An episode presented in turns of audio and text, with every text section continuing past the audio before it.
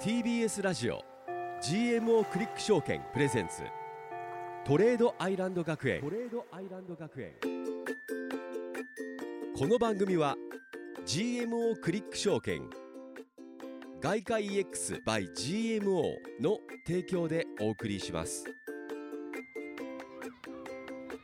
さあ今週もやってきたぞトレードアイランド学園投資についてバリバリ学んでいくぞあ、レッド吉田くん、おはよあう。グッモーニング花田さん。今週もよろしくね。んあれ花田さん何？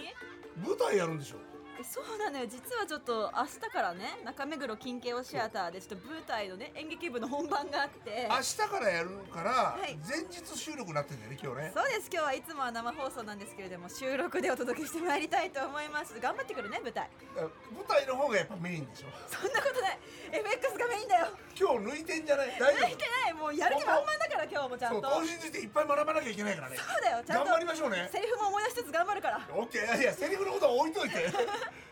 今だけは置いといてねこの30分は置いといて、はい投資について学びましょう集中して頑張ります。あいよいよ授業が始まるぞ行こう行こレッツゴー TBS ラジオ GMO クリック証券プレゼンツトレードアイランド学園この番組は YouTube でも同時配信中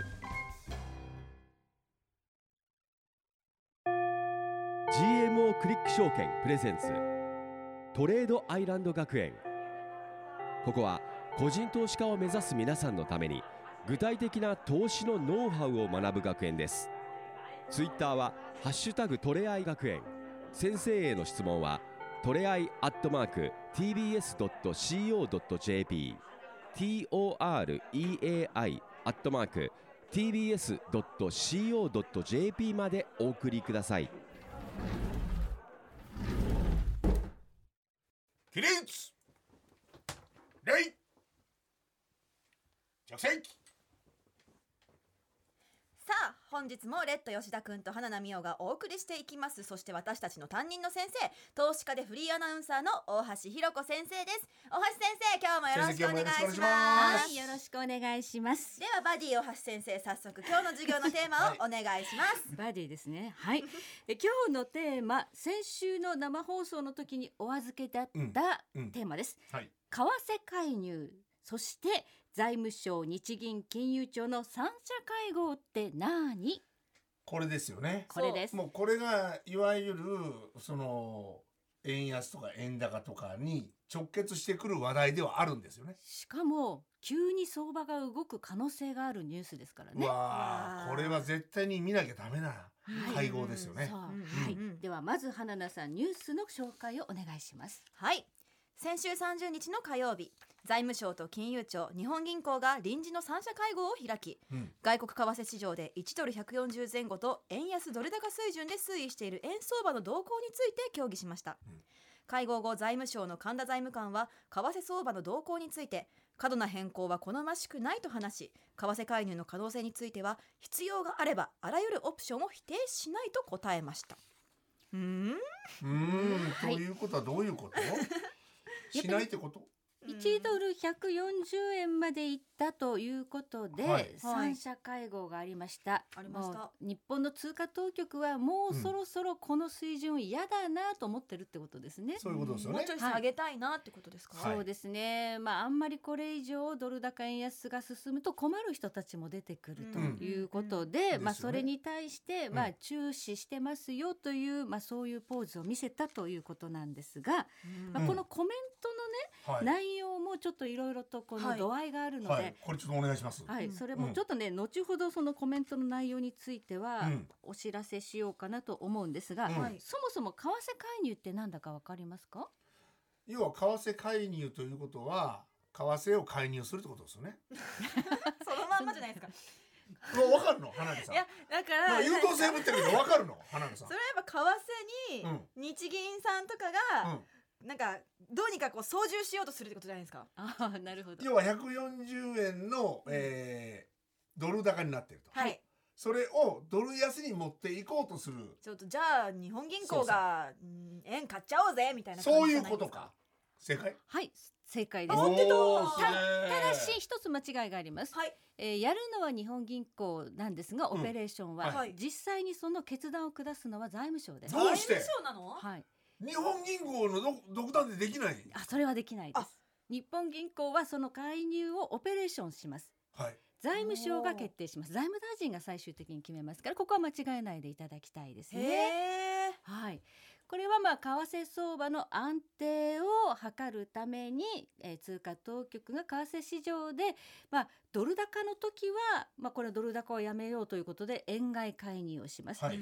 で逆に円高がすごい進んでた時代もあるんですね、はいうんその時はもう円高これ以上いくともう本当正常が死んじゃうみたいな、はいはい。そういう時は円売り介入をするということで、まあ2種類の介入があるんですどがちら方面からもあるそのれかって今まで結構成功してきてるんですか経済的にどうなんですか、成功してきています。あじゃあ任せれば OK なんですねただ1回の介入で成功するかっていうとそうでもないんですね。そうですよね考えてみたら金額的にもすごい莫大な金額ってことですよ超何兆一兆円円とか何兆円とかですようん去年も2兆円とか5兆円とか2回やってますで、ね。そのお金はどこから出てるあの私も気になりました。ねえうん為替介入っていうのが外為特会とか、まあ、そういうところから出てくるので、うん別にあの我々の税金使ってるとかっていうことではないんですけれどもポケットマネポケッート 日銀総裁の日銀さんそんな持ってんのはねそういうわけじゃないですけれども、ねはい、それはまあそこは心配しなくても大丈夫えでえす。そうなんだはい。それに使えるお金がいっぱいあるんだ。あ、まあそういうことだねそれはもともとあのまあこう外為特会というかね日銀の中にもあるので一応あるんですかあるその時用のためのお金がプはーいルしてあると、ありますあります大丈夫ですへえ。ただ介入はそんなに頻繁にやってはいけませんほ好ましいことではありませんえ誰が文句言うんですかアメリカなんですわおアメリカがなんでアメリカの財務省はあの為替報告書というものを年2回出してるんですね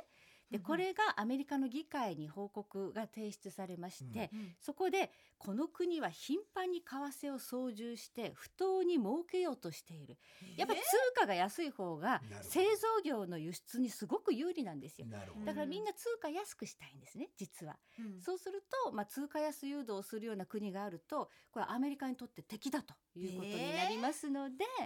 えーアメリカがあの為替捜査国に認定するとこれはもう関税を上げられたりとうかわ、えー為替の水準もうこれちょっと介入やめなさいという指導が入ったりとか、まあ、いろいろとこう面倒くさいことになりまなするほのどで先生ちょっと気になったんですけども、これ1ドル何円が一番正常なんですかこれは誰もわからないんだわからないそのうえねどどうしたらいいのっねて話えですよね。じゃあ今別に140円だと助かってる人もいるならじゃあいいじゃないですかね。そうそれを135円にしたいとうん。もうあの日銀とかの三者会合でうん。思った場合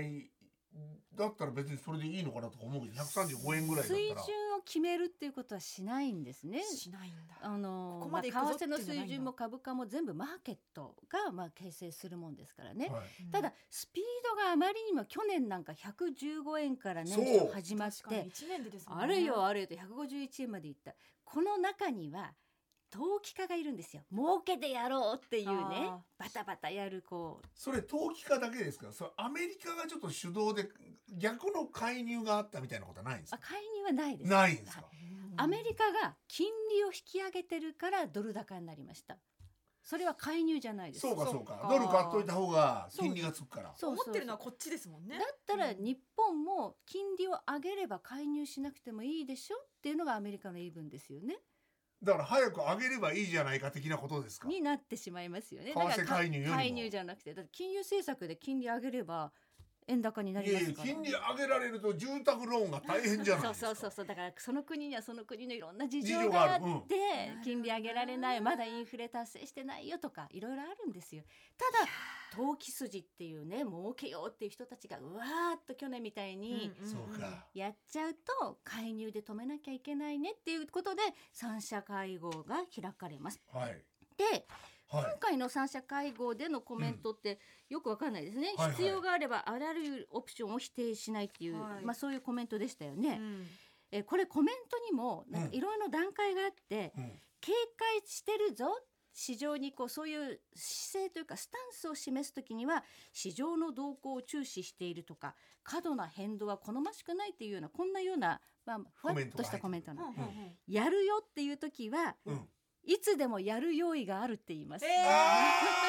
ーじゃあまだ言ってないまだ言ってまなまいだそだこ。言ってないということはまだ介入まで時間があるかもわからないちょっとあるちょっとある 去年9月22日に1回目の介入がありました。はいその時にはいつでもやる用意があるっていう。はいうわその前の段階で断固たる措置を取るとかあ、あらゆる手段を排除しないってコメーンそトれがはある結。構強気だ確かにもうなんちょちょっかとした覚悟ね、うん見えますねそう。で最後はいつでもやる用意がある。うわこうちょっとコメントにも段階があるのでおじゃあ、まだなんだまだですね。まだふわっとしてる先週お前ら準備しとけよ心持ちっていうぐらそういそでうすね心持ち俺たちやる準備始めるぞっていうわふうあに市場に牽制したっていうなるほどだから140円いっちゃうんだそうですねまだまだ大丈夫だろうっていうことでいけちゃう上だろうってなってるんですねまた雇用統計の後ねちょっと買う人が出てきたりしてるわけですねこれでも大体何円ぐらいまでいったら入るんですかやっぱ145円までとかいったらやっぱ厳しいですよねそれはまあ去年入った水準っていうのを考えてみると、い100えー9月22日145円台でやっぱり介入入ってますので、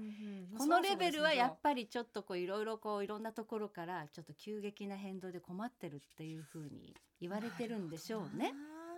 はい。なるほとどいうでも難しいよねでもそう思ってそのロングで入ってたとしても急に下がったりとかするからじゃあもう介入があった瞬間にってわこかとですもんね介入がなくてもなんか下がるかもわからコメなントでいそうそう断固たるとかね、いつでももしやる出よたい瞬がある。間にやばいやばいってなっちゃうかもしれないそだかうら三者会合みたいなニュースが流れた時は皆さんぜひ注意していただきたい介入近いかもわかりました、はい、注意先し生あまりすがとうございます。この後もよろしくお願いします。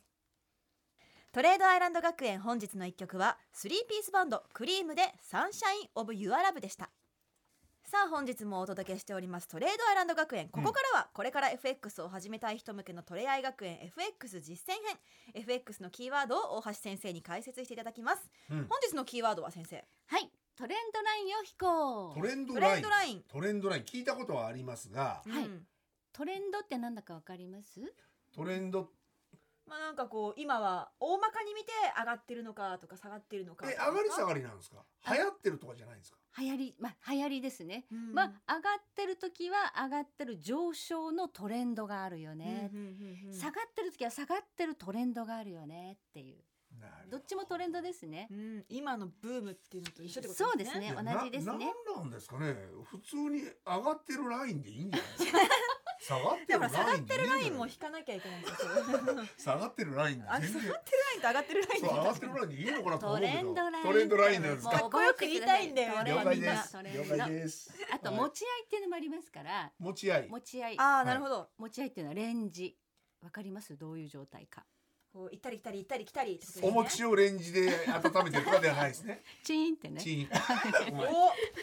そうじゃないですねじ行ゃったなりい来たり行ったり来たりうんはいじゃあこれをね引いていこうということで、えーそれを引くことで、うんどこで買えばいいのかおうどこで売ればいいのかっていうのが見えてくるんですよえ本当にだから引いてもらうんですよ皆 さん魔法のラインじゃないですそかう。魔い法のやラすインごいすごいはい、じゃあまず上昇トレンドのラインというのを引こうというのを見ていただくんですが、ええはい、こちらですね。公式 YouTube では大橋先生が作ってくれた画像を映しておりますので、うんパソコンやスマホで見られる環境の方はぜひはい YouTube の方を一緒に見て学んでいきましょう。今今すすぐぐ今今すすぐぐですよ。はい、では上昇ラインお願いします。はい、GM をクリック証券のプラチナチャートで作りました。まずこれ上昇トレンドのライン。はいうん上昇トレンドっていうのはこう上がってるね、右肩でこう上がってるねというチャートなんですが、うんその時はローソク足の下根と下根をこう引いていきます。なるほど下にそうすると見ていくんですね下を下に注目するんだ。そうです。そうすると一番下の安値よりも次の安値がちょっと高いところにある。うんうんその次の安値もっと高いところにあるからこう斜め上のラインが引けますよね。はいこれ引いてありますね引いてありますね。うんうんこれをサポートライン下値支持線というふうに呼びます。おーこういう支持線が引けた時に次にどこで買ったらいいかわかりません。あのそういうこことのだラインの、うんうん、えーにに触れた時にそうです買えばいいうん。こう上がってきてラインまでこう下がってきたところで買ったら次上がっていくよねっていう。そういうことですね そうそういうことですそういうことです。メカニック的にはそういうことなんだメカニック出ました。 メメカニッカクニック。まあ割にアナログな考え方だと思いますけれどアも、ナログなんですねメカニックじゃなかったこれであの買い場がわかりますね上確か昇にトレンドでどこで買ったらいいのっていう時にはここのトレンドラインから離れてる時じゃなくてトレンドラインにぶつかって反発する時ぶつかって反発する時に買えばうんいいよねっていうの分かりますよね。わかります。ははいはい、じゃあ逆にい。下落トレンドのうん。サポートラインっていうのはこれねレジスタンスラインって呼ぶんですよ今度は。へえ抵抗線だからうんうんうんもう上がろうとする相場を抵抗して上げさせ上げないさせない。うんうんうんだから、はいえー上値抵抗線レジスタンスラインってこ呼ぶれレジスタンスか。はいへーでこれ下落。のトレンドになってるここはどこでこれ売った方がいいですよねこういんううん相場の時は、どこで売ったらいいかわかりますもうこれはえーそのラインに触れた時にまたそうです、うんですよね。はいもうこれは簡単ですよね。簡 単こ はれ線引いてみな見ると見えてきますいよね、はいはい。線引いてないとなんとなくぼやっとしてて、はいはいどこで売っていいかわかんないけど、うん線を引くことで、えーあここで売ったら下がるだろうなっていうところが見えてくるということですね。うんうんうんでも先生このねレレジスタンスラインもサポートラインもうんね全部が全部触れてるわけじゃないじゃないですか。そうなんですこれ難しいですよね。これ難しいんですだからきっちりじゃなくてもいいんですね、これこうあのい一本線じゃなくて二重三重に引いてみてでなんとなくそのライそンのラインのあたり。あたりに来たらでいいと思います、なるほどあわかりました。そんなにありがとうございま完す璧に相場は思い通りに動かないのそういうことですねは。いわかりました。では、うんうんレンジ持ち合いの時はどういうラインを引くかというと、うんえ前回の高値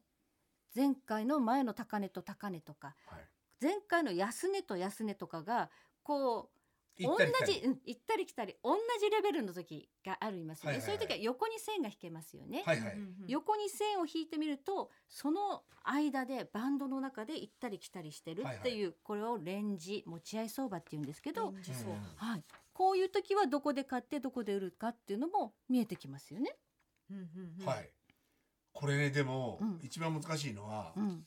えー触れた時に、うんえーじゃあ、えーロングなのかショートなのかを買うじゃないですか。はい、その時に限ってレンジが破壊されてる時 があるんですよ。まあれは何ですかいいですねレンジ破壊それを ねレンジブレイクと言いまおすレンジあブレイクあれあ一緒だブレイレンクジねブレイクブレイクね。レンジブレイクはい。レンジブレイクした時はもうすぐさまやめて買い直すとか売り直すとかしなきゃいけないですねなるほどね。もうすぐ損切りした方がいいってことですすぐね。やめてひっくり返すっていうだからひっくり返す人が多いからブレイクした時は勢いがつくんですよバーンっあなるほど。みんながみんなやばいやばいやばいっていうそうひっかくり返すからみんなこれを見てるから。みんなこれでレンジだと思って売ってんのにあれ超えたひっくり返してバーンって上がるっていうねそしたらもう倍速で上る。がったりするなるほど面白い。ね面白いうでんレンジの時はどこで売ってどこで買ってであのブレイクし破壊された時はどうしたらいいかっていうのも覚えましたね。思いました。はい、ではちょっとドル円のチャートを、はい大きなチャートをご用意しましたので見てくだこちさい。らですね。はい、これは冷やしですね。冷やしのチャート去年すごい上がりましたが、がところどころでこうちょっと一服っていうか休憩してるとこありますよね、はいありますね。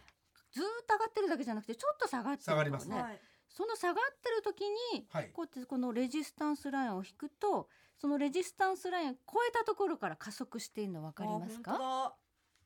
超えた瞬間にギュイーンって山が登ってますね本当でしょわおうね上昇トレンドの中でちょっとこう下がってるあレジスタンスライン引いてみようでそのレジスタンスライン超えましたわーお上がりますここで買うなるほどね。へー意外とみんなやっぱ教科書見てやってるから。やってます よ教科書通りにやっとけばある程度は大丈夫だと。そうです。でこの天井付近見てください、はい天井付近でこうすごく行ったり来たりしながらちょっとこう安値のラインこう引いてあるんですねこれはをいネックラインって呼ぶんですよ、この天井のとこの安値がこうガチャガチャってできたところをここはいネはいはいックラインって呼ぶんですけど、はいはいネックラインをある時ビヨンとこう割り込んだ時は加速するんですよこれこの一気に下落してるところですかそうですそうですその前は同じこのね横のラインのところで止まってんですよ、はい行ったり来たりしながらああーなるほどそれを一気に破った時は加速して下がりますこういう横のラインも引いとくといいですよ、えなるえほど。はい。えそして大きくドル円相場これ介入があった時なんですね151円台からこう下がってきこてれがね例のあの日かでいやあの日じゃないんですあの日はあの日じゃあなのいんだ一番トップなんですあねそっかここから始まあるの日そはうトップでねでへえ下がりきらなくてまだ介入を信じきれない人たちがうんうんうん10月の半ばぐらいですねでいわゆるこのドンと下がったのは、はいアメリカの消費者物価指数の CPI これが大きく下がってた時これ CPI ショックって呼んでるんえですけど CPI でこんなに下がったんでそうすでかすそうです介入より効いちゃってますね ええだからアメリカがもしかしたらこの利上げのサイクルがそろそろ終盤かもしれないとかそういう思惑で下がったんですなるほどあーすごい介入あんまり関係なかったのいや一応止まったことは止まってるすごいこともあるなんいだう一番てっぺんになってるからまあでも確かに転換にはなってるって転ことですよ換ねにはなってるんですねいやーでその後大きく下がっていくんだけどその後のレジスタンスこう引いていってその後レジスタンスを超えたところを見るとまた上がって上ますがねって上がっっててるるはいこれでもこの上がり難しいですよねこれ上がってからでないと買えないですねそうですねこれは完全に抜抜けてから抜けてから一回また下がるんで抜確けかにた時のその瞬間に買うんじゃなくてうん抜けてまた下がってきてこのレジスタンスの底に戻らなかったらあ元通りにならないでまた反発したところを買うっていう買わないなるほどでももう花野さんはポジポジ病だから見てくだ さいよそれ我慢できないでしょいやもう抜いた瞬間行ってみようってなってますねそ れダメなんだ今よだってなってますダメなのよそれはまたね抜けずにこうひげになって戻ってきちゃう時もあるのでそうかヒゲになると必ず落ちてくるもんなんですねなるほどそれは待たなきゃいけないんだなこれ全員引いてみたくなったでしょみんななりましいやたトレンドラインはちょっと自分なりにちょっと引いてみたいと思います早速自分のスマはホい、で弾いてみようと思います、先生今日もありがとうござあいりがまとしうございたました、はい、 TBS ラジオ GMO クリック証券プレゼンツトレードアイランド学園この番組は YouTube でも同時配信中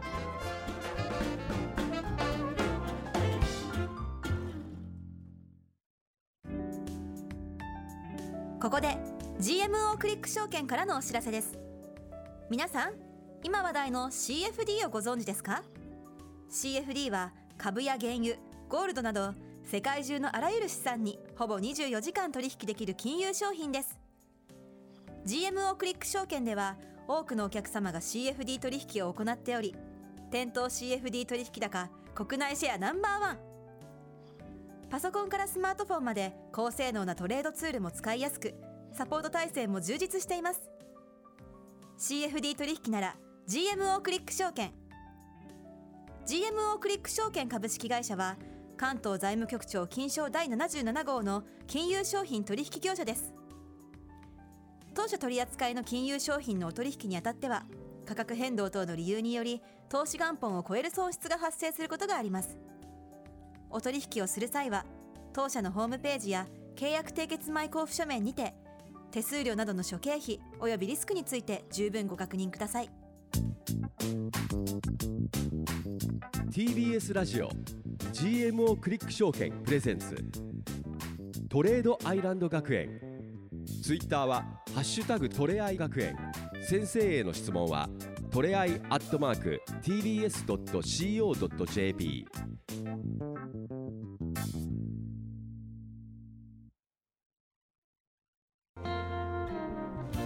TBS ラジオ GMO クリック証券プレゼンツトレードアイランド学園レッド吉田くんと大橋ひろ子先生そして花奈美桜が生放送でお送りしてきたトレードアイランド学園本日は収録でしたけれどもこの後は居残り補修の様子も YouTube でライブ配信いたしますはいぜひ TBS ラジオ公式 YouTube チャンネルでご覧くださいはいということで今日は為替介入についてとあとトレンドラインについてお勉強しましたがどうでしたかいやでも為替介入とかそういったとことの発言は絶対に注視しとかなきゃいけないし、そうですねそうその前後であんまり買わない方がいいのかもしれないね。もうだってすごかったですもんねさっき見たドカーンってやつがねえ、うん怖いよね。あとトレンドライン、そうですトレンドラインはやっぱりちょっとあの自分なりにやっぱちゃんと作って、それを見ながらはいちょっとあのトレードしたいですね。ちょっとあのこう GMO クリック証券さんの実際アプリでもトレンドラインって引くことできるのでだからあとこの後の YouTube でちょっと、ちょっと実際引く練習をねね引く練習教えてもらっていいですか。じゃあ授業でこの後居残り補習でぜひぜひ実際にやってみようの回ですねそう今回やはってみてそれぞれちょっとあの誤差はあると思うんでねねちょっと引いてみたいと思いますはい、はい、それではここまでのお相手は花奈美桜とレッド吉田と大橋ひろ子でしたまた来週さよならさよなら TBS TBS ラジオ GMO クリック証券プレゼンツトレードアイランド学園この番組は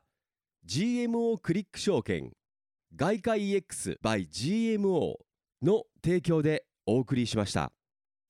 さあここからはトレードアイランド学園の放課後延長戦でございます TBS ラジオ公式 YouTube チャンネルのみでの配信となります引き続き大橋ひろ子先生と一緒です大橋先生居残り補習もよろしくお願いしまよろすしくおよ願ろいししくお願まいすします。さあねさあさっきの放送で、うんこうレジスタンスラインとかサポートラインとかのね、はいこうトレンドラインをトレンドラインねじゃあ実際引いてみようじゃないかっていうねちょっとねお話ありましたけども、最後こっち GMO クリック証券さんのアプリでは実際にこう、まあ、鉛筆マークみたいなところを押してで弾けるんですもんね。そうですね。アプリを立ち上げていただいて、立ち上げてはいはいえーチャートチャーのト画面にしていただくと、はい右側にこの三角のね、うんマークありますがあるんです。そこをピッと巻き戻し右みたい右な上のがの三角のマークタップすると、はい下にずらっと、えーこのトレンドラインとか、うんえー横のラインとかの線がいっぱい出てくるので、はいはいははいい、その、えー鉛筆マークの下ですねはトいレンドラインをこう、右側ねポッと選んでいただいてうんここに引いてみたいなっていうロウソク足のところをピョッと指でタップすると左上にこう拡大鏡出てくるんで出てきます。そこを選んで手を離して次ここ次はここに引きたいんだっていうところを選んでこういくとこう引けますのではいおーなるほど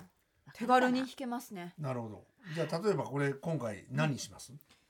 何何分足ああでこれさっきあの本編では冷やしで説明しましたけれども、はいうん皆さんのトレードスタイルに合わせてうん15分でももうスキャルピングやりたいっていう人はもう5分でもいいですしね、うんうんうんはい、デイの場合だとデイの場合は4時間か1時間か15分かっていう感じでなるほどじゃあ1時間で先生ちょっとやってみますか実際じゃあ。やってみていいですか、い、1時間の足だと、はい今すごい一時間であのギュインってなってますけど1。時間足だとめっちゃ上がってますよねすごいこう引きづらいどこに引いたらいいかわかんないこれ引きづらいですね引きづらいですこれもうこんなじゃねないですか。そう。ああの何そっちこうちょっことうちっちゃくするとそうあちっそちゃうくなすんるでとすよ。そなるほどねう。こんな感じでス引マきホづらだいとこう縦だしあれですねで。も先生これ引きづらい時っていうのはうんうんどうやればいいんですか、引きづらい時は引かなくていいですおなるほど。はい、弾けない時に無理に弾くもんではないんで、なあるほのどこれはやっぱちょっと加熱してるってことですね。はあの綺麗なあのトレンドっていうのはあの秩序だって動くんですけど、はい。ギュイーンとかいっちゃったりする時っていうのはちょっと加熱してるので、その後なもうるほど一回ギュイーンと戻ってくるリスクもあるということで、いやでもえー凡人の心理としては、うんギュインといった時に乗っかかりたいみたいなそういう時はギュイーンって下がるかもしれないです可ね能性があるんですねねだからこの時にははいラインが引けないイコールあまり参加しない方がいいのかもしれない。わかんない時はやらない方がいいってことですね。なるほだど。からあのこのラインだけでやろうと思うとこのラインではやらない方がいい他のテクニカルのあのあまだ他にもいっぱいあるの先生。そうこれから移動平均線とかあるいはあの MacD とかね RSI とかいろんな覚えるの大変じゃん先生。いっぱいあんのよでもそのそんねなにあるの全？部覚えようと思ったら大変だけど、うんまあ基本的なものだけ一応勉強して、うん自分がどれを採用するかを皆さんの自由って感じです、そね、うかそうか自分が合う合わないみたいなのがあるありますね相性的なのがあるんですね。まあこのトレンドラインを覚えるだけでも、まあ、ちょっと大体ねあのこの辺で売ったり買ったりしたら、えートレンドが見えるんだっていうのは見えてはきますけれども、はい。もうちょっと勉強したいよね移動した平いしたい均線とうんしかたいですね。ボリンジャーバンドとかあもうわかんない。ボリンジャーバンドとかなんかブラジルのなんかサンバみたいな。いやーどう ネいーうミングこだとけどです。なんだろうってなんか。ボリンジャーなんかボリンジャー。踊りたくなるそう踊りたくなるみたいなボリンあ。のジャーって感じですねボリンジャーさんって、あの人がいてあそれも人のそうなんだ名前なん実だ在するへーあのまだ全然ご存命の方ですよ。へえそうなんだ。あのー本当にチャート分析ってはい日本が一番古いんですよ、こそうのローソ坂ク田足先生とのかやつでですすねね坂田五法とか、坂田五宝。坂田五宝のやつ。そうえーまあ、柴田、えー、柴田慶線とかなんかいろいろあるんですあよるん。ですか。うんうん。であのー海外でもそういうこうチャート分析でボリンジャーバンドだのなんかこうんうんううんいろいろマクリーとかって結構最近できてるんです最近って言ってもまあ何十年かそうなんだ前ですけどなるほど。そんな江戸時代とかじゃないんですよ。はいはい。はい、ですから日本の方がチャート分析っていうのは古いへえ不思議でも最近 AI が出てきてるじゃないですか。そのなんかうちの番組のはい、うちの K ディレクターディレもクもう K 君が ね AI AI ののアアププリリにに AI のアプリでなんか予想してるらしいん今今ですよ連戦連勝だっていう。なんかね AI 信じきってる人がいるんですよどこの AI か私ちょっとわかんないんですけどどこの AI ですかまあでも本当に今そういう時代なんで、うんうんまあ、そういうこう自動売買とかあー取り入れてやってるトレーダーも結構いらっしゃいますよ。なるほどね。うんまあでもだってね AI によってまた変わってくるってことだね。だってでも別にこれ参考にしてるわけですからね絶対そうだよね。そうですよね AI もちゃんとチャートを分析してほら答え出してると思まうだ AI に勝てますよ我々も AI がチャート見てないことは絶対ないはず。ないですよ一ね。緒見てるものは一緒ってことですもんねだからその裏を行こうとしたら負けちゃう可能性ありますよね。これがね裏の裏が正解なのか表が正解なのかは誰もわかんないえわ。ああこれは確かに。うん確かにこれでも今1時間足で見るとなんかトレンドラインじゃどこに引いたらいいのって分かちりょっとませ引きんにくいよね。はい。こからトレンドラインも見えにくいってことかということは今はちょっと引かなくていいってことですね。そうですね。でそしたら逆に2時間にしてみたら引きやすいかもわかんないとかあでも4時間にしたら結構分かりやすい4時間だったらわかりりやすい4時間足だと分かりやすいみたいな時は、まあ、これちゃんとそのレジスタンス引いてあったらレジスタンス越えで上がってますよねこれ4時間でこうやってみたあ本当だですよね。これ下がった後に上がった後に下がって下がった後に今上がってる上がってる上がり方が最後ちょっと変な上がりギュギュ方ギしてますュンってなよんかねなってますけどねこれはそれはこの下落のレジスタンスラインを超えるタイミングでやっぱり加速したりするああのそういうことかそうかそこ難しいですねで、ね、だからそういうものを見つけておくんですよ先にねねえ線を引いて。そうかで,、はいでもなんか頭と尻尾ってなかなか難しいですよああそうですよ頭と尻尾はくれてやれ来ましたああげないですそうあげないいでうす相場格言があるんですよ。 ね、出た頭相と場格尻言尾はくれてやれって格言があるんです。えー、相場でそうあるんです。もう頭と尻尾だから天と底を取ろうと思うなとそんなの無理だから欲張んなと欲張らない、うんこれあんこだけもうあのお腹だけ取りましょうっていう。なるほどねたい焼きとしたらってことですねそうですあんこの部分だけ食べればいいじゃないとそうですそうです。頭と尻尾誰かにあげなさあいげよればいいじゃないもうくくれてやれ。そうですねディレクター K さんにあげればいいってことですね そうそう頭と尻尾はね頭の尻尾はあんこだけいただきましょうっていう。なるほどねはいそうかあんま欲張んなってことですねそうでですもでも人間って欲深い生き物じゃないですかはい。なかなかねね本当はね全部取りたいですからねなんだろうそのなんだろう損してないのに損した気分になるじゃないですかチャート見てるだけでそう機械損失というの悔しいよね。そうあの時やろうと思ってたのになんでやんなかったんだろうこんなに儲かってたのにってね。だから僕先週から先週の火曜日から思今週にかけてはいやっとけば絶対に儲かったなってのタイミングはあったんですけあどりもましたねやらなかったんです、でもやらなかった時に思ったのがあ俺得はしなかったけれども損もしてないなと思ったおいいメンタルなんですよいいんじゃないいいで？しょいいですよ。はい。いいでしょ素晴らしい。はいちょっと成長してますどようしたの？いや一度大きな失敗をしたんですそうですはいそうでしたね。やらかしてましたねや最らか初しまにしね。たはいもう本当に1週間目2週間目ぐらいか5月の頭ぐらいだねい居酒屋行っちゃってね。はい行っちゃいましたは、はいなのに隣に同じミスをやらかした女がいますああられなんか先週金曜日やったらしいじそゃんうなんですよ何があったのよちょっと教えでてよあの時雇用統計が出たじゃないですか、でその前にすごく下がってたんですよ、うんうんうんで珍しく下がってきた、うんだからこれはショートだと思って、うんなんかショート思ったままご飯食べ始めちゃって9時超えてたんですが気づいたら9時を超えててパッてスマホ見たらバーンってなってて同 じやつダメじゃん本当にもう一言のように見てたでし ょあの時マジで一言だって花田さん俺のこと笑ってたもん ねあの時ねあやっぱれね優等生な花田さんがそういうことする。じゃあやっぱ美味しいご飯とお酒を目の前にしたらやっぱ理性が吹っ飛んじゃいますねいや授業で習ったことを忘れちゃいまっしたていうかメッキがボロボロボロボロ剥がれてきてますね優や等ばいやばい生だと思ってたのやばいやばいやばいに俺よりももしかしたら劣等生かもしんない花田さん最近吉田君の精神的成長が著しい高みの見こ目ん指なオーバーしオール着てるけれども精神的成長すごい ちゃんと逆差しでストップを置かなきゃダメですよ。そうです本当それですねなんかそこはね。だからあときなんか気になるのははいどの辺のあたりに損切りを入れればいいのかとかまあそうなんですよね理学を入れればいいのか前回場合どこにじゃあ差しとけばよかったんだろそうってわ感じからないですよねそその辺はやっぱりちょっとしたアドバイス欲しいですね。うん、ちそょっとこから自分なりに変えてはいくと思うんですけど。それチャートで見ていくっていうのが一番いいと思うんですよね。あるいはあのあー自分が利確しようと思っているターゲットってあると思うんですよね、うんポジション取った時に買ったり売ったりした時にそのターゲットの幅より確実に狭い幅にストップを置かなきゃダメですよ。それはリスクリワードって言うんですけど、儲けようとしてる幅よりも損切りの幅が大きいっていうことを繰り返してると確実に資産はなくなるので間違いないでしそうょか、儲けようと思ってる幅よりちょっと低めのところぐらいにちょやってたとらちょっとどころか儲けようと思ってる幅より確実に小さい幅小さいで幅でそのストップ注文を置いていかないとそれは勝率がな悪くてどんどん同じ失敗繰り返してたら損切りの幅が大きかったら資産なくなっていく一方なんですよね。ああ、なるほおど。っしゃる通りやなだからリスクリワードはうそう儲けの方が大きく損切りするところが小さいっていう設定にしなきゃいけないんですよ。そのためにどこでチャートであのポジション取るかエントリーするかが大事なんです。なるほど。その設定がうんもう授わかりま業すの終わりの時間だしないや、深いですね。う